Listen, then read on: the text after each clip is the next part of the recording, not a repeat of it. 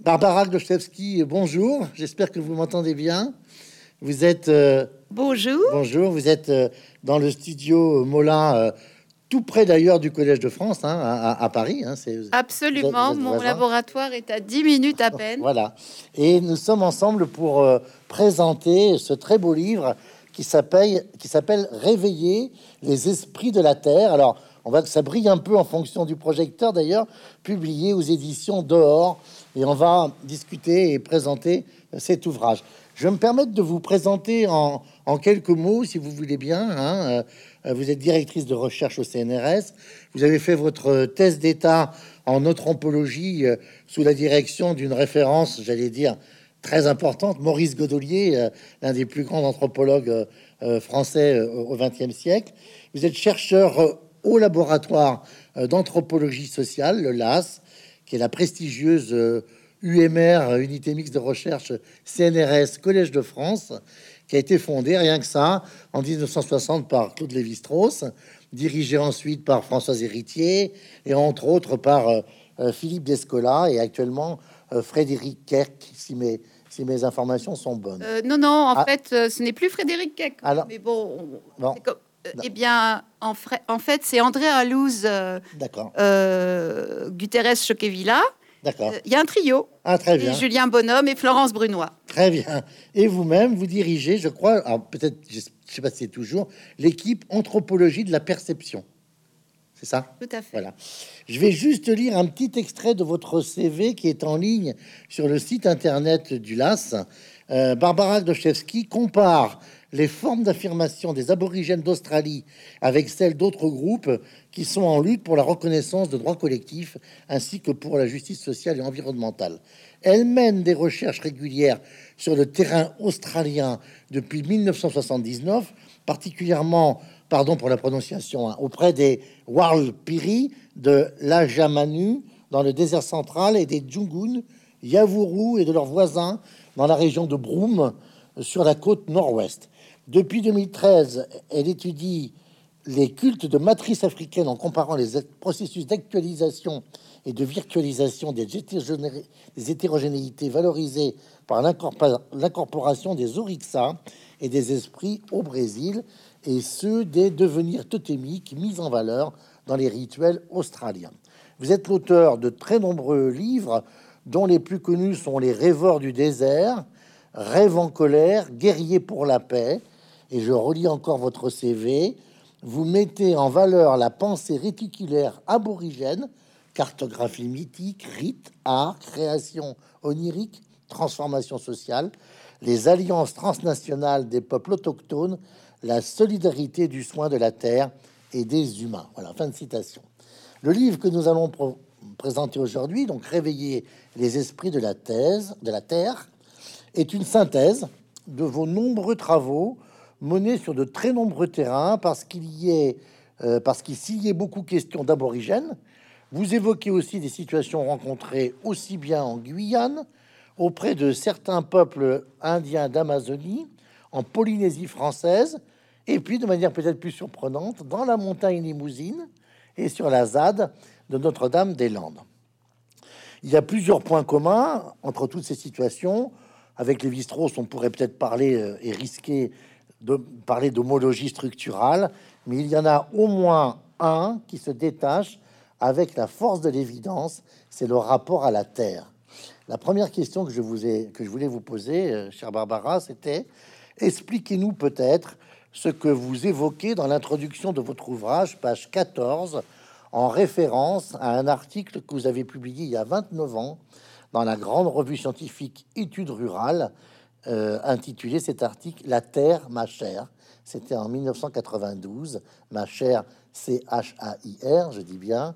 Vous y traitiez des réseaux d'eau vivante qui relient les sites sacrés du désert à des trous cycloniques au fond de l'océan. Alors, qu'est-ce que qu'est-ce que vous faisiez, qu'est-ce que vous vouliez dire déjà à l'époque, et comment tout cela est resté très actuel dans vos travaux? Tout à fait. Alors, euh, Walia, c'est la terre euh, en Walpiri.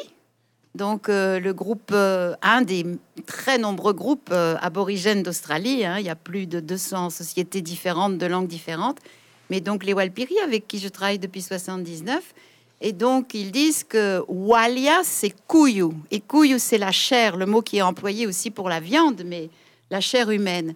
Et en fait, c'est le nom même qui est donné à ce que Lévi-Strauss avait appelé euh, les, classifications totémiques. Et avant lui, Marcel Mauss et, évidemment Émile Durkheim, fondateur de l'anthropologie euh, sociale en France, qui avait utilisé des données australiennes de Spencer et Gillen du 19e siècle pour euh, écrire les formes élémentaires de la vie religieuse.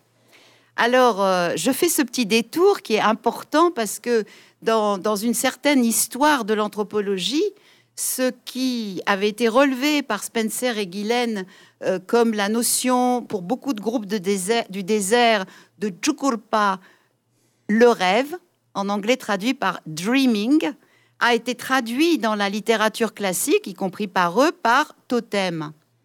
Et totem, euh, en fait, c'est un mot qui vient d'une langue amérindienne, des Algonquins, et qui euh, avait intrigué euh, au 19e siècle beaucoup de, chercheurs explorateurs à l'époque, et qui avaient pensé, ben voilà, ça c'est un outil de comparaison qui va nous permettre d'essayer de comprendre le lien que les humains euh, se donne un lien de parenté, littéralement, de frères, de sœurs ou de, ou de fils et de filles, avec des animaux ou des plantes ou d'autres éléments en apparence de la nature. Et donc, euh, déjà, dans ce lien spirituel, pour beaucoup de peuples, et particulièrement pour les aborigènes et les Walpiri du désert euh, central australien, ce lien, il n'est pas que spirituel, il est aussi matériel, il est de chair. Il est charnel. Et hum il est charnel, mm. voilà. Et donc, la troisième dimension qui a sans doute été un peu sous-estimée et par Durkheim, et par Mauss, et par Lévi-Strauss, et même par Philippe Discolac euh, du laboratoire où, où je suis, c'est que c'est le rapport justement au territoire et à la terre. C'est-à-dire que pour les aborigènes d'Australie, on ne peut pas parler de ce lien spirituel avec toutes les choses qui sont nommées dans la nature et la culture et qui font rêve, qui deviennent dans les hommes et dans la reproduction de tout ce qui fait vie, sans le lier à des lieux particuliers, et même plus exactement pour chaque espèce animale, pour chaque plante, pour la pluie, pour euh, des phénomènes atmosphériques, le feu, il y a en fait un récit qui relie plusieurs lieux.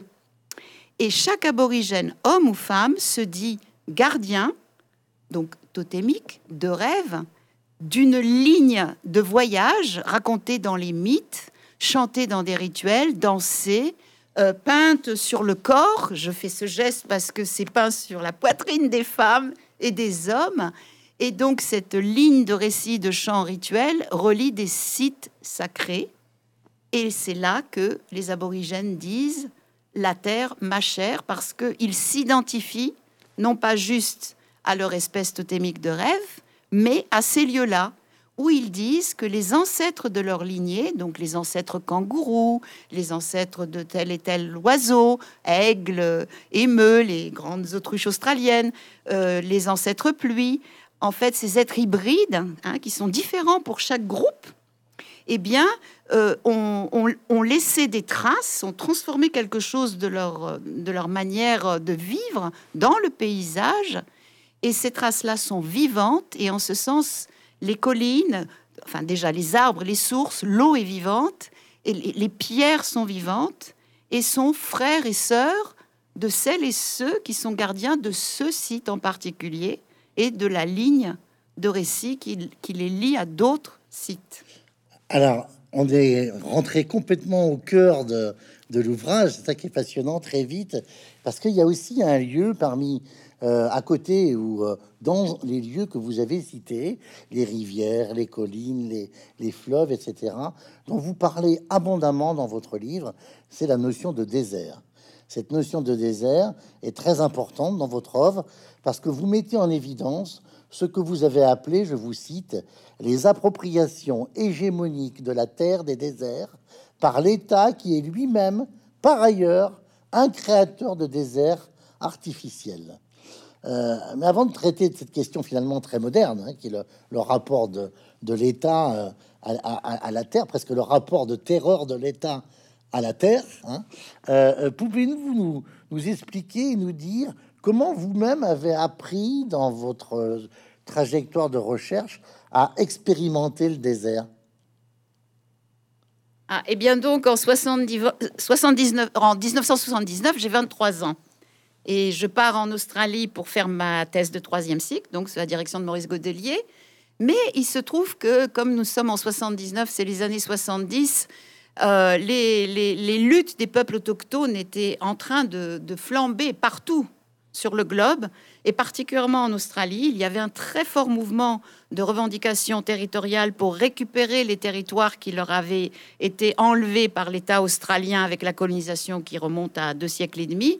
Mais pour les groupes du désert, c'est seulement dans les années fin des années 40, début des années 50, qu'ils ont été enfermés dans des réserves sédentarisées de force.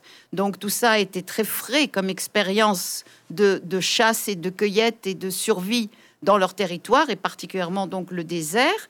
Et donc, euh, euh, j'ai la chance de rencontrer des activistes déjà ici en Europe, euh, notamment en Angleterre, donc qui m'expliquent un petit peu la situation et le fait que les aborigènes ont réussi à faire euh, accepter par le gouvernement australien de l'époque, qui c'était Gough Whitlam, qui a fait passer énormément de, lois en justice euh, sociale et pour euh, reconnaître les aborigènes, mais aussi répondre à d'autres besoins australiens, notamment favoriser les artistes, la créativité, voilà.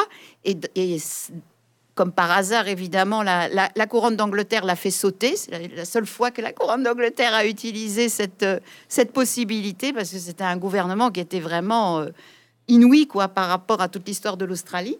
Mais donc, on est en plein dans cette période comme ça, complètement utopique, mais qui, marche. Et donc, euh, je, suis invitée en Australie, en fait, par une organisation militante et donc, euh, donc de, créé par des aborigènes quand ils ont réussi à gagner leur première revendication territoriale. Ce sont les Walpiri. Donc 4000 personnes survivantes, parce qu'il y a eu des massacres hein, dans les années 20 dans le désert, quand il y avait la ruée vers l'or, et aussi par euh, les éleveurs qui ont amené du bétail, euh, qui a d'ailleurs détruit une partie des terres, qui l'a désertifié au sens propre, mmh. c'est-à-dire que des sols du désert, au sens géologique, qui était très habité d'espèces natives que l'on ne trouve pas en Europe euh, et de plantes natives, euh, se sont mis à dépérir du fait que les sabots très lourds euh, du bétail venaient casser la terre et, la, et la remuer d'une manière qui empêchait les autres plantes de pousser et du coup les animaux de se nourrir, etc. Donc le désert, l'expérience que j'en ai faite en 79, c'était quelque chose de extraordinaire parce que les aborigènes venaient de récupérer leur territoire, donc 4000 personnes, et c'était un territoire de 600 km nord-sud, 300 km est-ouest. C'est le désert. C'est cet espace-là qu'il leur fallait pour survivre. En se déplaçant donc euh, parfois jusqu'à 200-300 km par an, en allant de site en site. Et donc, quand ils récupèrent leur terre au terme de deux années de, de, aux tribunaux, où ils ont expliqué les choses dont j'ai parlé tout à l'heure, c'est-à-dire leur lien spirituel avec des lieux et des ancêtres de rêve, des cartographies, les juges ont assisté à des rituels, et, donc ils ont récupéré leur territoire, ils ont commencé à, quitter les, quatre réserves où ils avaient été sédentarisés de force pour installer des campements un peu partout sur ce territoire. Et donc moi j'ai la chance en 79 de commencer à voyager avec eux et, donc de découvrir cette richesse et de voir leur émerveillement parce que beaucoup n'avaient pas pu, s'ils étaient nés dans la réserve, n'avaient pas eu à aller très loin dans, ce désert et donc euh, le découvraient, mais en même temps le reconnaissaient. Parce que c'est grâce au rituel que pendant 30-40 ans, ils ont continué à célébrer ces voyages et se remémorer euh, les noms des lieux et les paysages et j'aimerais juste dire une dernière chose. Très récemment, il y a un mois, il y a eu une étude qui a été faite par des chercheurs, euh, une équipe internationale de, de, chercheurs en neurophysiologie et, des sciences cognitives, qui a montré que les techniques mnémoniques dans cette lecture du paysage des aborigènes étaient plus efficaces que les arts de la mémoire qui ont été valorisés dans l'histoire occidentale par nos philosophes depuis la Grèce. Vous savez, les arts de la mémoire, c'est quand on, quand on associe à différentes pièces d'une maison où on habite des souvenirs. Mmh. Et donc ensuite, pour se souvenir, mmh. on, on se ressouvient de, du passage d'une pièce à une autre et les souvenirs euh, reviennent. Voilà, c'est mhm. un art, ça marche pour les gens qui sont en ville.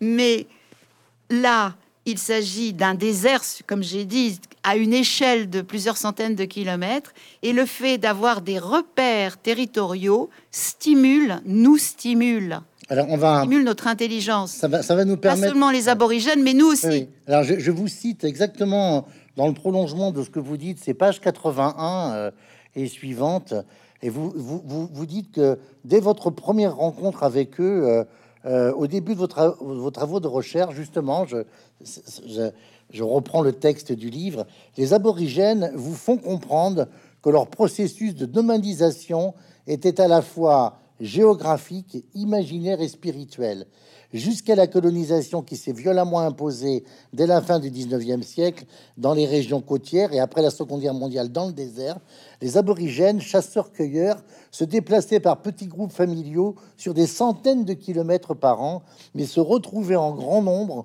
pour des rituels de règlement de conflits et d'échange de biens, des initiations des jeunes, des cérémonies funéraires ou encore des célébrations totémiques ou chants, danses et peintures sacrées dont ils se considéraient les gardiens et les gardiennes. Avec les massacres et la sédentarisation forcée, les différents peuples aborigènes ont élaboré diverses stratégies de résistance pour affirmer à leurs yeux ce qui constituait leurs territoires essentiels. Alors, c'est là qu'on arrive à, à, vous l'avez évoqué, ces lignes de rêve. Mais quand vous dites euh, à propos des arts de la mémoire, ces, ces neuro euh, euh, scientifiques ont caractérisé des, zones du cerveau, il y a une modernité incroyable. C'est page 97. Vous faites un parallèle très intéressant entre le totémisme rhizomique des aborigènes à l'image des rhizomes d'igname qui parcourent le désert. Et vous rappelez par exemple que l'Occident n'a pu comprendre cela qu'à partir du moment où les théories de flux et rhizomes se sont développées avec Tarde, Simondon, Deleuze et Guattari, qui ont trouvé écho dans le développement réticulaire de l'Internet des années 1990. Moi, j'ignorais jusqu'à votre lecture, madame, que les aborigènes avaient inventé Internet, en quelque sorte. Mais je pense que c'est parce que fondamentalement, comme ils disent, nous n'inventons rien, nous ne faisons que retrouver ce qui est virtuellement là. Et quand je dis que nous, occidentaux, euh, je veux, nourris par euh, la religion judéo-chrétienne et euh, les sciences qui se sont découpées d'une certaine manière en séparant le corps et l'esprit, ainsi que les liens à la terre qui existaient avant le christianisme et qui ont essayé de survivre comme comme il pouvait, euh, y compris euh, à la terrible euh, chasse dite aux sorcières qui a supprimé des savoirs inouïs de guérison de ces femmes qui, soignaient tout le monde en, ayant ce lien à la terre et, aux plantes pour savoir comment s'en servir. Eh bien, parce que nous avons, juste sur deux siècles, complètement contraint euh, notre euh, compréhension des choses à des systèmes très dualistes, nature contre culture, esprit contre le corps, euh, et j'en passe, y compris politiquement, nord contre le sud, est contre l'ouest, etc. Et, qu'on a raisonné de manière extrêmement dualiste et, et incapable de penser que deux choses différentes puissent cohabiter sans être dans un rapport de domination eh bien, en fait, cette réticularité rhizomatique que nous enseignent donc ces, tubercules, hein, les, ignames, c'est comme des pommes de terre sauvages qui poussent euh, sous terre et sous forme de racines sur des, qui peuvent aller sur des, dizaines de kilomètres et s'étendre, qui sortent parfois, montent sur les arbres, partent en dessous. Et donc, c'est ce modèle euh, rhizomique, il est très très bien perçu non seulement par les aborigènes, mais aussi euh, en Papouasie-Nouvelle-Guinée et par tous les peuples des, des, pays du Pacifique où il y a des, où y a des rhizomes d'igname. Ensuite, il y a aussi des, c'est aussi une poussée rhizomique que les mangroves. Donc, euh, tous les pays où il, y a, de la mangrove, donc tous les pays tropicaux en fait de la ceinture euh, du mmh. globe, mmh. Euh, connaissent aussi ça. Donc, ça les a fait penser. Et je, je pense que l'expérience donc de mise en association, rhizome, c'est quoi? C'est un réseau. Hein, c'est des choses qui se relient, bifurquent, euh, il y a des coupes et puis ça repart et ça se reconnecte. Et donc, euh, ce modèle-là, c'est exactement ce que, nous, ce que nous expérimentons tous en rêve. Euh, Freud l'avait compris à sa façon, sauf que lui aussi, homme de, son époque, a, tiré les choses. et pour le coup, judéo-chrétien aussi. énormément ah, judéo-chrétien. Oui, bien sûr. Mm, mm. Voilà, donc lui aussi, c'est la même époque, lui aussi, il lit Spencer et Gillen, les, les, Britanniques qui ont, qui ont écrit sur les Arandas, dans le, qui sont les, voisins du sud des Walpiri. Et donc, il se sert des mêmes matériaux, et lui aussi, il n'a pas compris certaines choses. Il écrit Totem et Tabou, c'est entièrement inspiré des mêmes données qui ont servi à Durkheim dans les formes élémentaires de la vie religieuse. Et donc, euh, voilà, donc c'est eux, en plus en tant qu'hommes, qui n'ont absolument pas mmh, vu l'importance des femmes dans mmh. ces sociétés. Hein. Ça aussi, c'était un autre mmh, biais. Masculin versus féminin, c'était sacré versus profane. Les femmes n'avaient pas accès au sacré. Et très franchement, je dois vous dire que nous avons même des collègues français qui encore récemment exclué les femmes du sacré.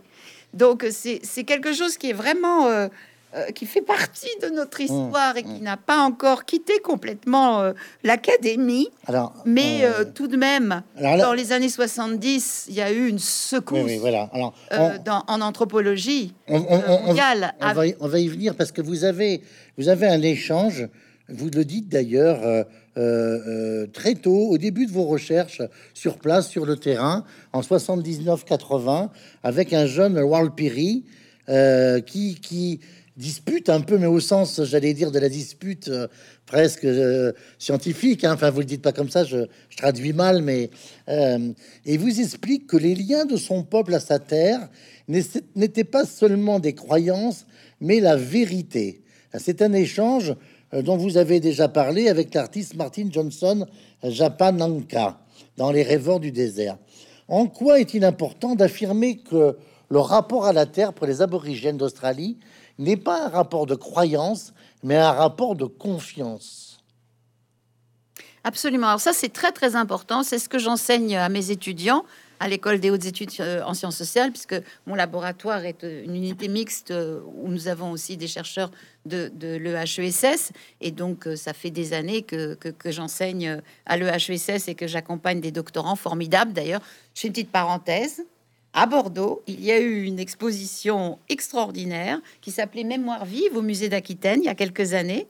Et il y a un très beau catalogue sorti par les éditions de La Martinière. Et c'est un de mes anciens étudiants, Arnaud Morvan, qui vit à Bordeaux, qui l'avait monté avec François Métaran. Très bien. Et puis j'ai une autre étudiante. Ce matin, j'étais au musée du Quai Branly, qui est rentrée au CNRS, Jessica Delargilly, une chercheuse extraordinaire, qui elle aussi vient de monter une exposition euh, au musée du Quai Branly avec un, peuple du nord de l'Australie, les Yolngu, une très très belle collaboration. Et là, il y a une semaine, a ouvert au Havre une autre exposition aborigène montée par une troisième étudiante, Géraldine Leroux, euh, qui elle travaille euh, sur la pollution des océans et la manière dont les aborigènes essaye d'alerter les gens en faisant des œuvres avec euh, des filets en plastique. Voilà, et très belle exposition à aller voir au Havre. Donc c'est l'année de l'Australie et je suis très fière de. Et c'est l'année de, vos élèves, c'est l'année de vos étudiantes. C'est l'année de mes élèves, oui, qui sont maintenant euh, enseignants et chercheurs, euh, voilà, brillantissimes. Et voilà, la relève est prise. Je peux prendre ma retraite dans deux ans. Mais depuis, aussi, j'ai des étudiants dans un master qu'on a créé à l'EHESS d'études environnementales. Ils sont extraordinaires malgré la difficulté. On l'a créé il y a deux ans. À la fin, confinement. C'est là où vous allez dans la montagne limousine.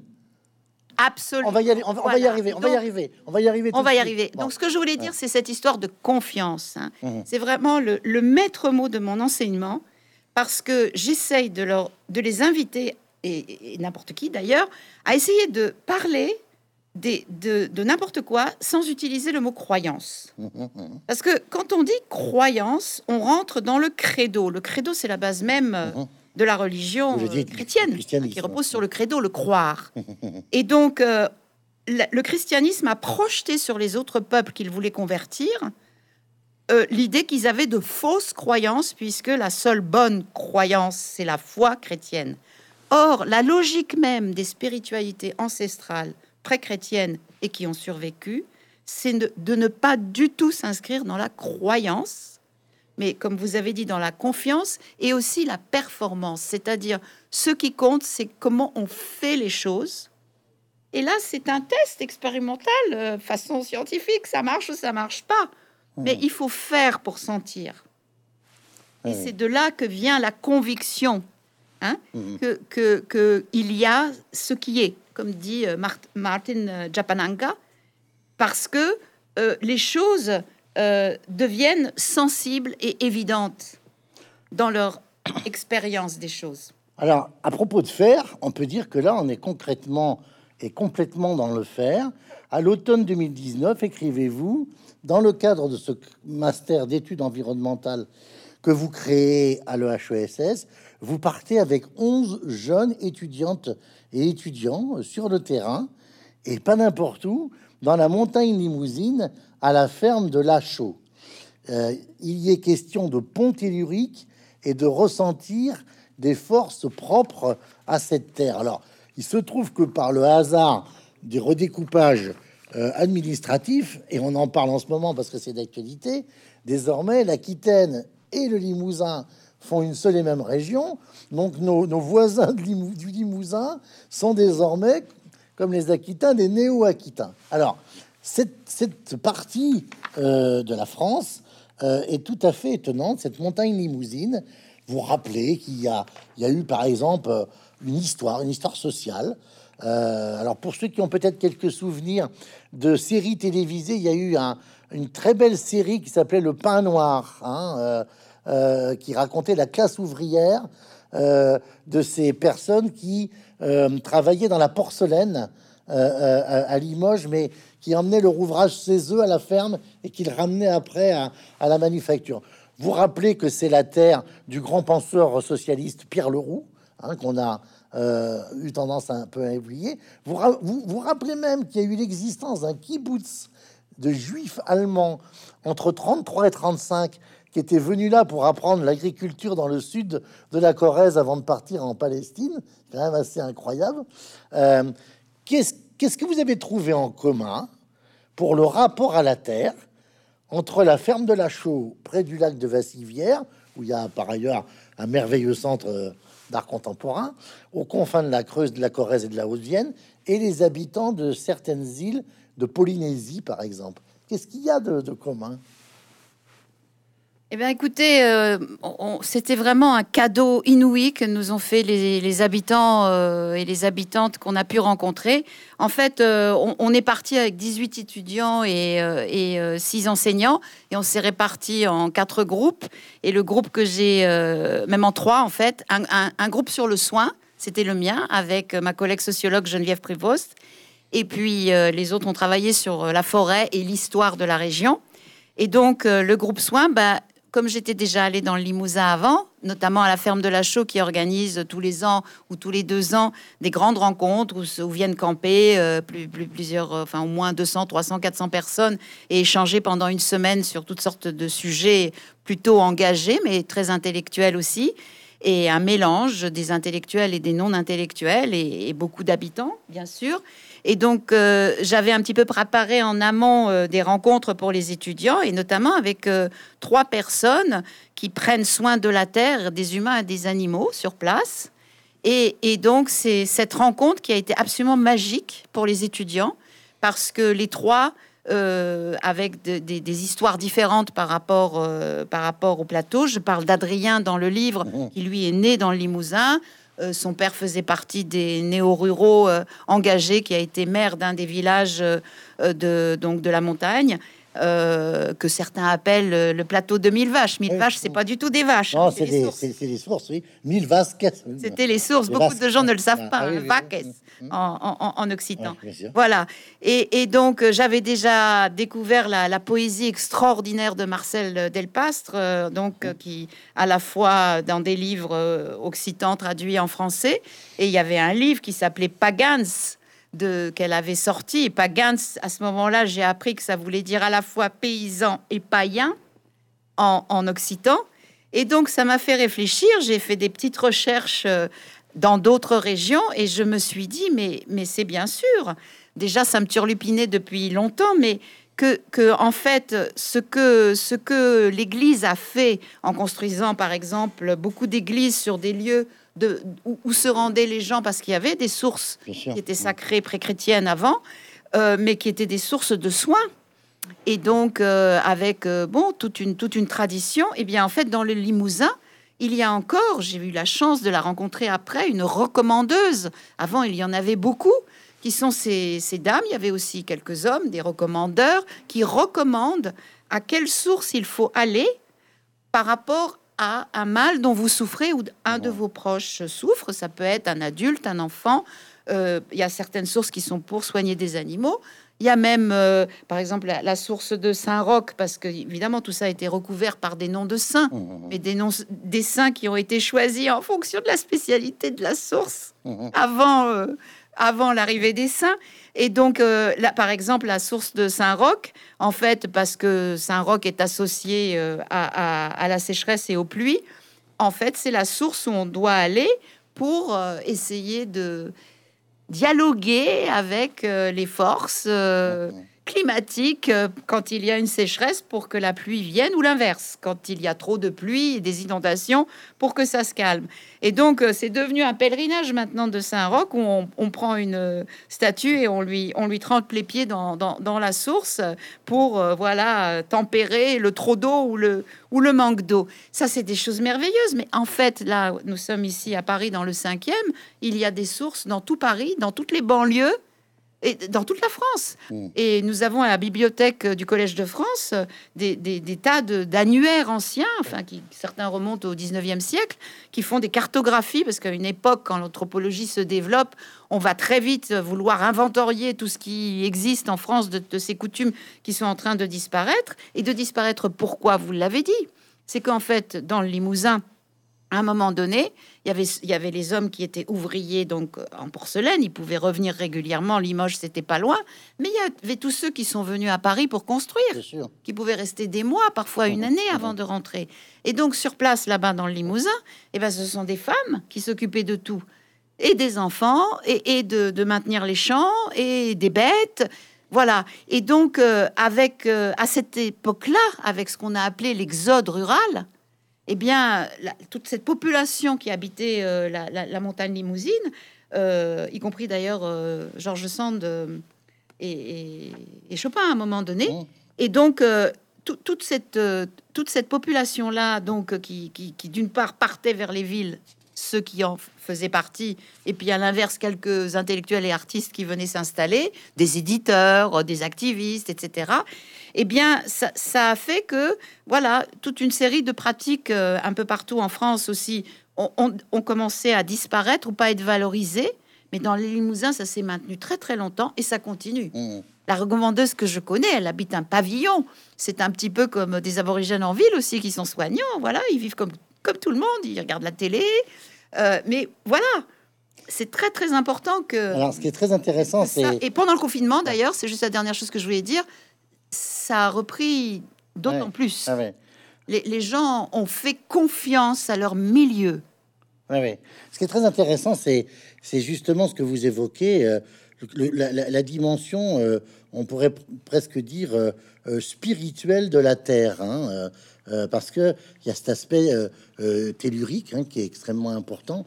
Et, vous évoquez au titre de votre équipe d'anthropologie de, de, la perception un colloque que vous avez euh, fait en 2008 euh, à l'OHESS sur les désastres. Et en particulier, vous avez mis en évidence la transversalité des désastres sociaux et des désastres environnementaux. Désastres environnementaux qui sont causés directement par les équipements humains, comme Tchernobyl, ou non, dites-vous, comme le cyclone euh, Katrina. Et on pourrait aussi, bien sûr, évoquer les grands incendies euh, euh, qui ont ravagé l'Australie et, l'Amazonie. Et, et, vous dites, page 27, les aborigènes, selon eux, l'impact du désastre colonial et environnemental a provoqué la colère des esprits de la Terre, les ancêtres des rêves totémiques. Et on, on viendra après sur une autre notion essentielle euh, qui est la, la, euh, la solastalgie. Hein. Euh, mais ça, c'est ensuite.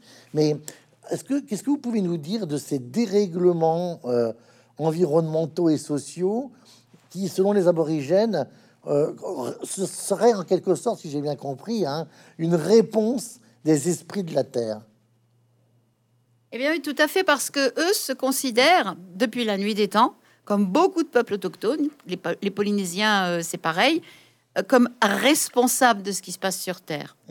C'est-à-dire que c'est la mission humaine de maintenir l'équilibre entre tout ce qui est vivant. Et pour eux, ça passe par les rituels et ça passe par le fait de s'occuper de la terre, notamment de faire les petits feux pour empêcher les grands incendies qui détruisent tout.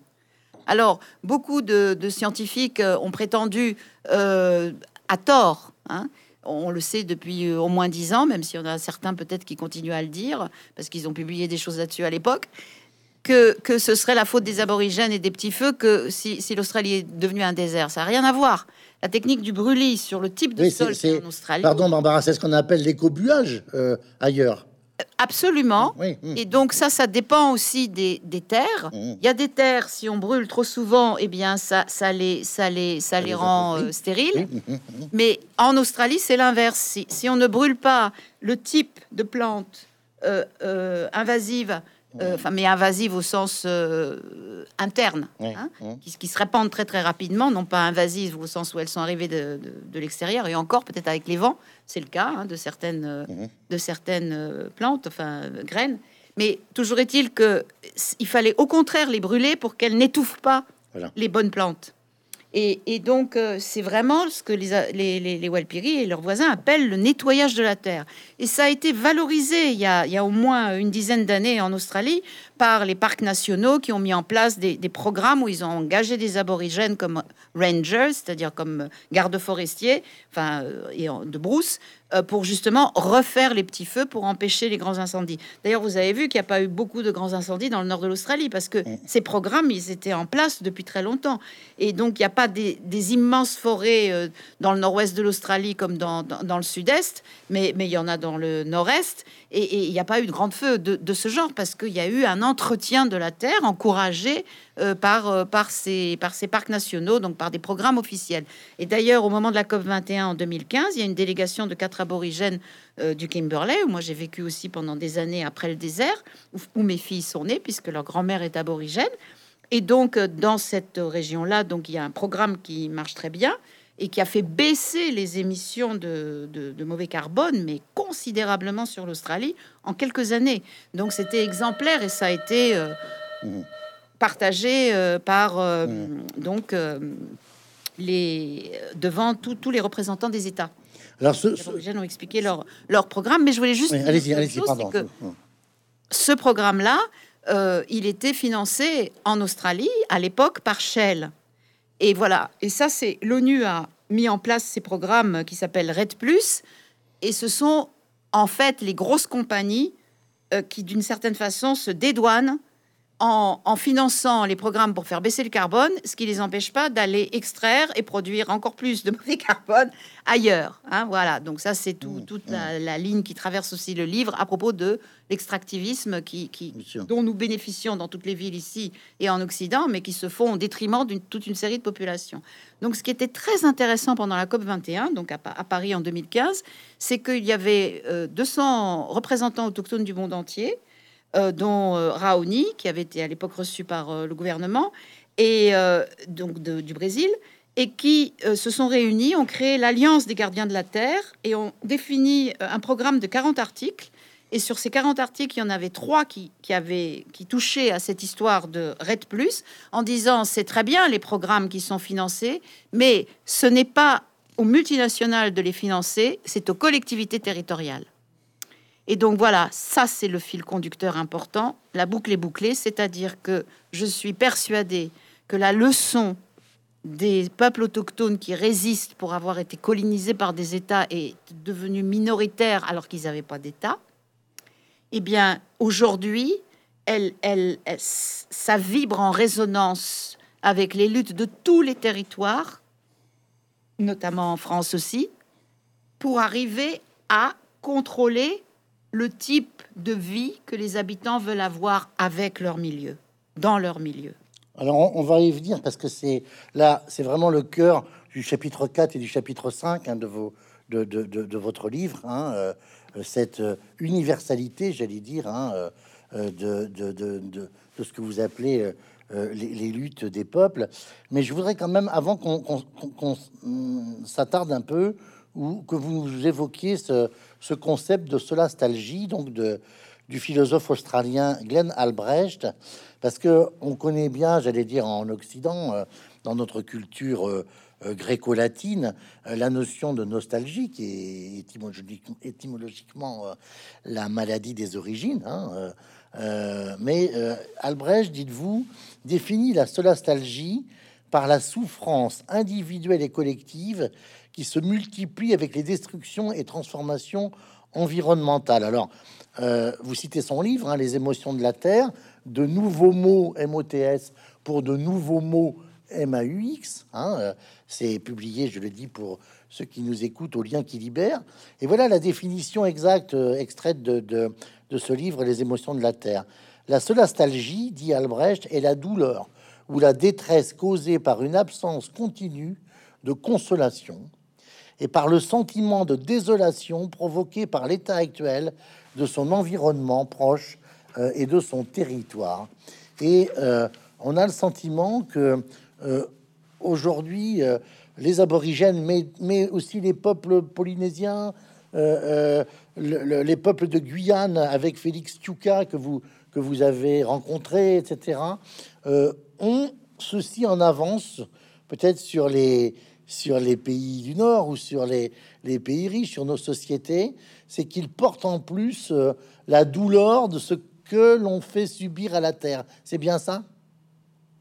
Bah, Absolument. D'ailleurs, ça rejoint ce qui vous a intéressé tout à l'heure, la Terre, ma chère. Mmh. C'est-à-dire que quand la, la, la, la, Terre dans sa chair euh, est détruite, mmh, mmh, défigurée, fracturée, euh, violée, eh bien, c'est la même chair parce que nous sommes tous faits, disent les peuples autochtones, de la même matière. Mhm. La matière qui nous fait humains du règne animal est la même que la matière de la terre, des arbres et des roches et même des étoiles. Et donc, euh, on peut ressentir euh, dans, son, en, soi-même cette douleur comme on ressent la douleur d'un frère ou d'une sœur ou d'une mère ou d'un père ou d'un enfant. Voilà. Et, solastalgie, ce qui est intéressant, c'est que étymologiquement, vous avez lu dans la citation de Glenn Albrecht, c'est consolation, désolation. Hein, c'est soleil en anglais. Mmh. Nous, nous on l'utilise plus en français, le mot soleil, mais on a encore consolation, désolation. Et donc, en rajoutant les préfixes. Et mmh. donc, ça dit les deux, c'est-à-dire, on a la désolation de la souffrance on est désolé, mais je veux dire de la souffrance et donc d'un territoire en désolation. Et on a la consolation quand on arrive à retrouver la vie de, de, ce, par rapport à cette souffrance. Et donc Albrecht, c'est très important parce qu'en fait, son message, il dénonce beaucoup de choses, mais il est très... Euh, il porte beaucoup d'espoir. Moi aussi, je, veux que mon livre donne de l'espoir. Euh, voilà, en ce sens-là, je ne suis pas euh, juste euh, critique effondriste.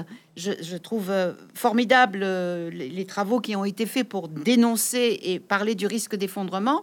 Et il est là, bien sûr qu'il est là. Mais nous avons tellement de, sources, alors pas de ressources, de sources vivantes, hein, comme l'eau vivante, pour, pour arriver à répondre à toute cette destruction pour certaines choses, il est trop tard, bien sûr, parce qu'on a été beaucoup trop loin.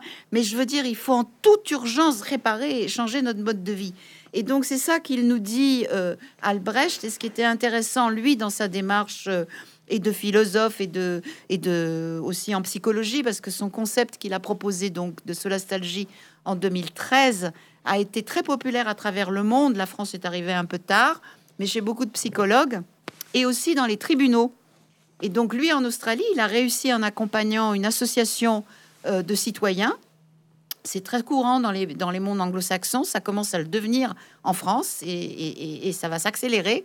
Donc de faire une démarche collective pour dénoncer quelque chose par rapport euh, au milieu et ses habitants, humains et non humains. Et donc ils ont gagné en justice dans la région de Perth, donc dans le sud-ouest australien. Le, le juge a reconnu que la population souffrait de solastalgie par rapport à une destruction du territoire par des mines. Et donc, ils ont gagné contre le développement minier. C'est très intéressant. Et ça nous ramène, euh, ça nous amène aussi en Guyane dans la lutte contre la montagne d'or. Hein, voilà, hein, voilà. Absolument. Euh, je, je, parle beaucoup euh, dans un des chapitres. Exactement, qui est très important parce qu'il y a tout le chapitre sur la Guyane est passionnant parce que vous, vous dites que c'est la première fois euh, que vous y allez. Hein. Vous, ne connaissiez pas la Guyane, dites-vous. Hein. Et là, il y a, c'est pratiquement un, carnet de recherche ethnographique. Hein. On, lit quasiment vos, vos, on retrouve des pages de triste tropique un peu dans dans, dans, dans, dans votre dans votre texte. Euh, je, je, je voudrais aussi qu'on aborde un autre personnage important qui est Arturo Escobar parce que je crois qu'il vous a particulièrement aussi euh, inspiré, y compris sur ce que vous dites, c'est-à-dire la revisitation depuis 20 ans par l'anthropologie sociale, en particulier de tous les mots, de tout le vocabulaire. Vous pouvez nous en parler un peu d'Escobar? Bien sûr, c'est très important.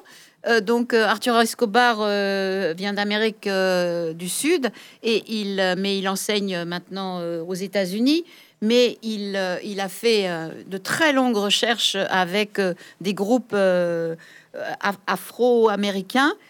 donc des descendants métissés de donc des des, des, des, personnes qui ont été esclavagisées, mmh, mmh. déportées d'Afrique et qui, qui, qui, se sont installées donc parfois avec le marronnage, hein, en fuyant mmh, l'esclavage, donc et qui, qui, sont qui sont très très nombreux, notamment en Colombie et euh, bah, bien sûr en Guyane française aussi aujourd'hui, mais euh, et qui donc euh, se battent aujourd'hui contre les, des compagnies minières. Hein. C'est le problème de tous les peuples autochtones à travers le monde, puisqu'ils sont sur des territoires qui, qui, sont très très riches en, en, ressources minières, et donc qui, dont sont très avides les grandes compagnies. Et donc il a travaillé beaucoup avec eux et il s'est développé dans l'ensemble de l'Amérique du Sud, enfin particulièrement en Équateur et en Bolivie même jusqu'à la Constitution, euh, qui a intégré la notion de buen vivir, donc bien vivre, comme quelque chose qui était la priorité pour les citoyens, et euh, aussi euh, la notion de Pachamama. Et Pachamama, c'était une entité féminine, maternelle pour les Indiens des Andes.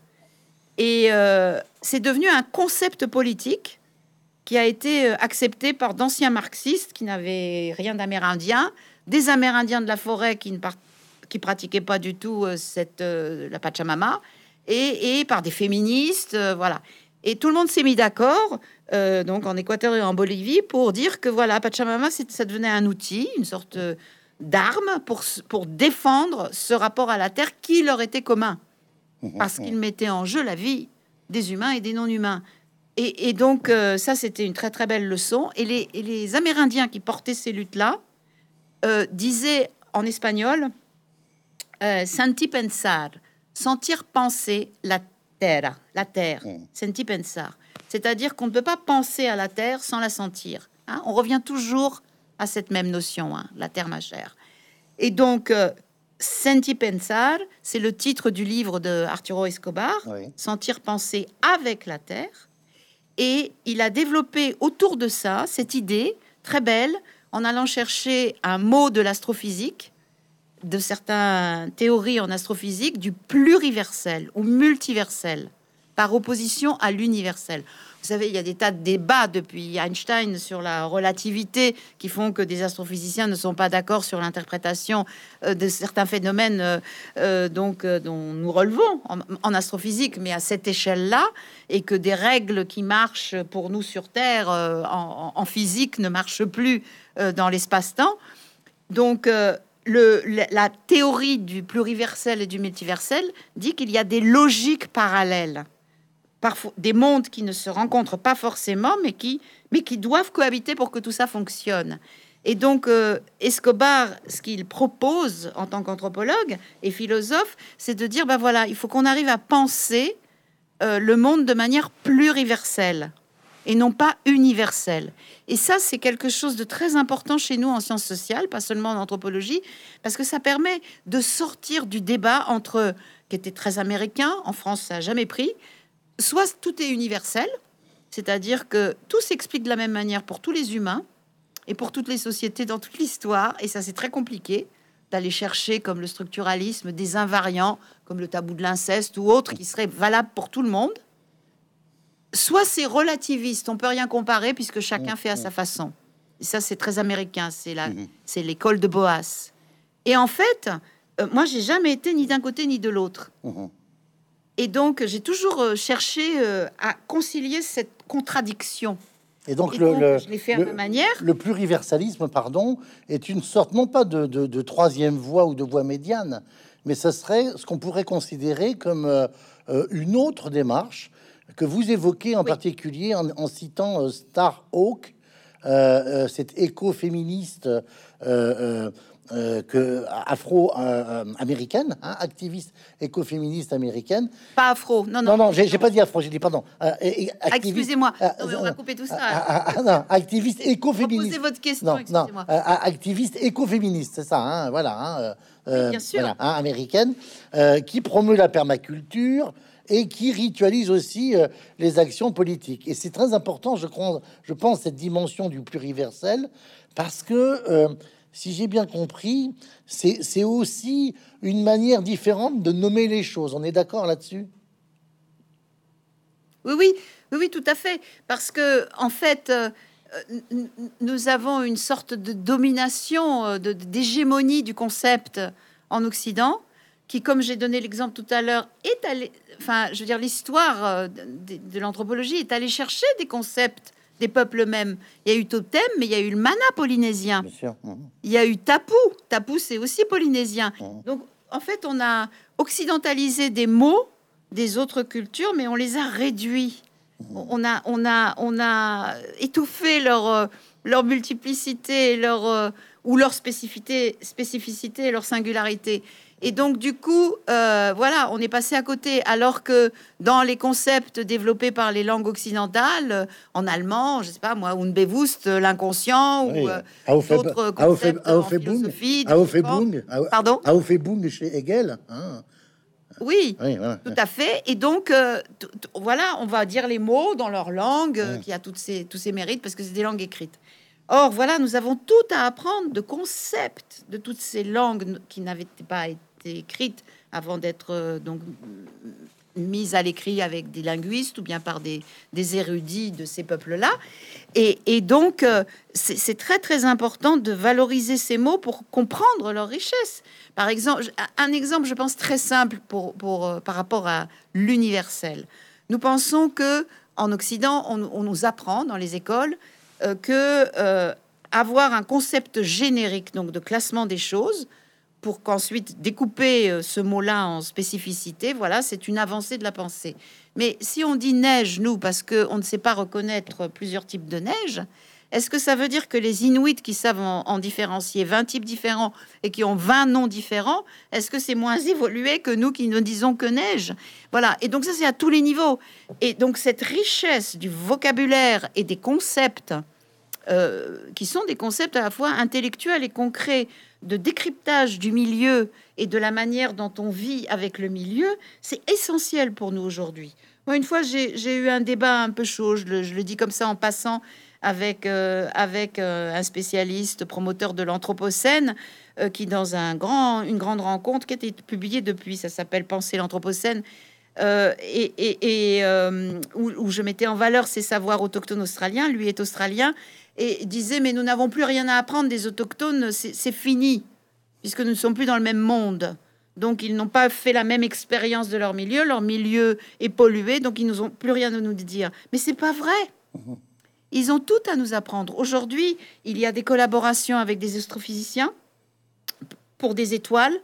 Et donc, on réanalyse le, ciel par rapport à comment il était à l'époque où il a été, où les observateurs ont recueilli ce que disaient les aborigènes, par exemple dans les années 20. Et donc, on s'aperçoit que si certains groupes appelaient du nom d'un oiseau certaines étoiles, enfin plusieurs étoiles d'ailleurs, euh, il y, en a au moins une vingtaine qui ont été analysées par euh, ces, spécialistes du ciel, eh bien, euh, c'est parce que ils ont recalculé qu'à six semaines près, c'est exact quand les étoiles se déplacent, c'est le moment où elles brillent le plus, et, qu'elles sont le plus visibles, c'est le moment de la couvade de ces oiseaux. C'est extraordinaire. Voilà, ça c'est un savoir qui est. C'est pour ça que c'est pour ça que vous, je, je, je m'excuse, je suis obligé d'avancer. C'est pour ça que vous, vous, évoquez aussi euh, les parentés qui, qui peuvent exister euh, entre le pluriverse hein, euh, chez Jean-Claude Martin, Fernando Escobar et aussi la philosophie relationnelle d'Édouard Glissant dans ce que vous appelez le tout monde archipélique. Vous vous rappelez d'ailleurs que Glissant était un grand ami de Félix Ouattari et il projetait d'écrire un livre avec lui avant la disparition de, de Ouattari en 92. Alors, je voudrais qu'on termine par euh, le chapitre 5 avec un, très beau titre, Devenir bocage à Notre-Dame-des-Landes. Hein, euh, euh, parce que là, pour le coup, c'est une expérience concrète. Donc, je rappelle que vous vous êtes engagé hein, auprès, dans, dans la ZAD Notre-Dame-des-Landes, que vous êtes avec Damasio, Barbe, euh, euh, qui est géographe, Christophe Bonneuil, Geneviève Azam, euh, Jérôme Bachet, marraine de la Terre en commun, hein, à propos du fonds de dotation. C'est un fonds de dotation la Terre en commun. et vous avez eu un, débat dont vous faites état en toute honnêteté avec Sylvain Bull, qui vous reproche, après le lancement du fonds de dotation, la Terre en, la terre en commun, de mythifier, dit-elle, les bobos bien au chaud dans leur squat de Notre-Dame-des-Landes en les exotisant comme des aborigènes. Et vous dites, euh, c'est le cœur même de mon anthropologie que d'analyser les choses en termes de relations et non pas d'essentialisation.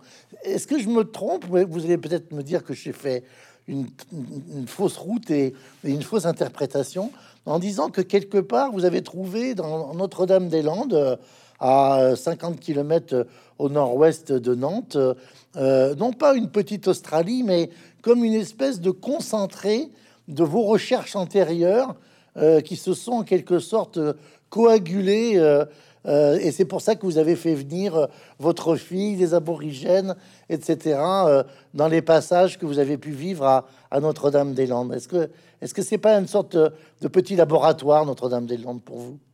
Alors, moi, je ne le dirais pas comme ça. Il y a, d'autres euh, chercheurs qui ont soutenu Notre-Dame-des-Landes, qui le voient comme un, comme un laboratoire. Mais euh, moi, ce qui est très important ici, c'est que euh, Notre-Dame-des-Landes, c'est pas mon terrain, au sens où nous disons en anthropologie de recherche.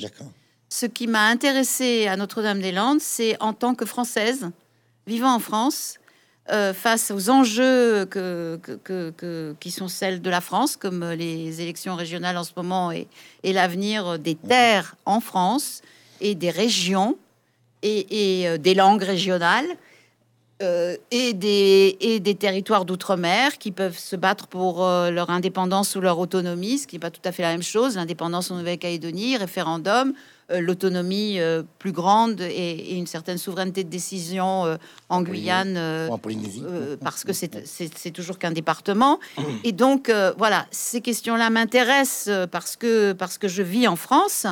Et donc, j'ai alors que je commençais à me poser des questions euh, par rapport à, la violence à l'égard des aborigènes, qui ne sont que à peine 4% de la population australienne, et les, enjeux miniers internationaux qui détruisent leur territoire avec le gaz de schiste, avec le charbon, enfin, je veux dire, c'est terrible, la surpêche, la destruction du corail, etc. J'étais, un peu, euh, voilà, j'étais un peu nostalgique. Et, euh, et, donc, euh, en allant à Notre-Dame-des-Landes solliciter euh, pour, soutenir en, en, en, 2015 et 2016 et dans les années qui ont suivi, j'ai eu un, une espèce de bouffée d'espoir par rapport à ce qui se faisait là. Non pas parce que c'est un, univers, un univers clos, même s'ils ont réussi à, à résister et, et, survivre pendant des années pour empêcher cet aéroport et en organisant complètement une, société qui fonctionnait euh, de l'intérieur sans police, ce qui est quand même un art inouï, eh bien, le fait ensuite de les avoir accompagnés avec le fonds de dotation et depuis, il y a toute une série de négociations qui se sont mises en place. C'est ça qui ne convenait pas à Sylvain Bull parce qu'elle avait idéalisé euh, la vie d'avant et, là, ben voilà, c'est une leçon pour tout le monde. Et d'ailleurs, c'est extraordinaire. L'été dernier, il y avait des rencontres l'été, comme, chaque été, où, on était plusieurs milliers à se retrouver dans des débats avec euh, des gens qui parlaient comme Malcolm Ferdinand, qui a écrit euh, Écologie décoloniale, qui dénonce le chlordécone euh, donc aux Antilles. voilà, c'est un lieu de Il y avait des, il des Basques qui ont construit un magnifique lieu qui s'appelle l'Ambasada euh, donc euh, là, cet été, il y aura des abattistes qui vont, qui vont venir. C'est extraordinaire cette euh, capacité justement, comme dirait Glissant, à penser de manière archipélique. Comment à la fois décider en travaillant vraiment, mais je veux dire, c'est avec ses mains, ses pieds et sa, tête, comment arriver à penser le présent et le futur à partir de certaines leçons du passé et d'inventer de choses nouvelles en commun. Hein, très important ça. Alors permettez-moi... Les communs. Permettez-moi, effectivement, on termine sur ce mot, les communs. Permettez-moi peut-être de, citer, pour conclure, une des dernières phrases de votre ouvrage. Donc je, vous cite, hein, euh, Madame Gachevski.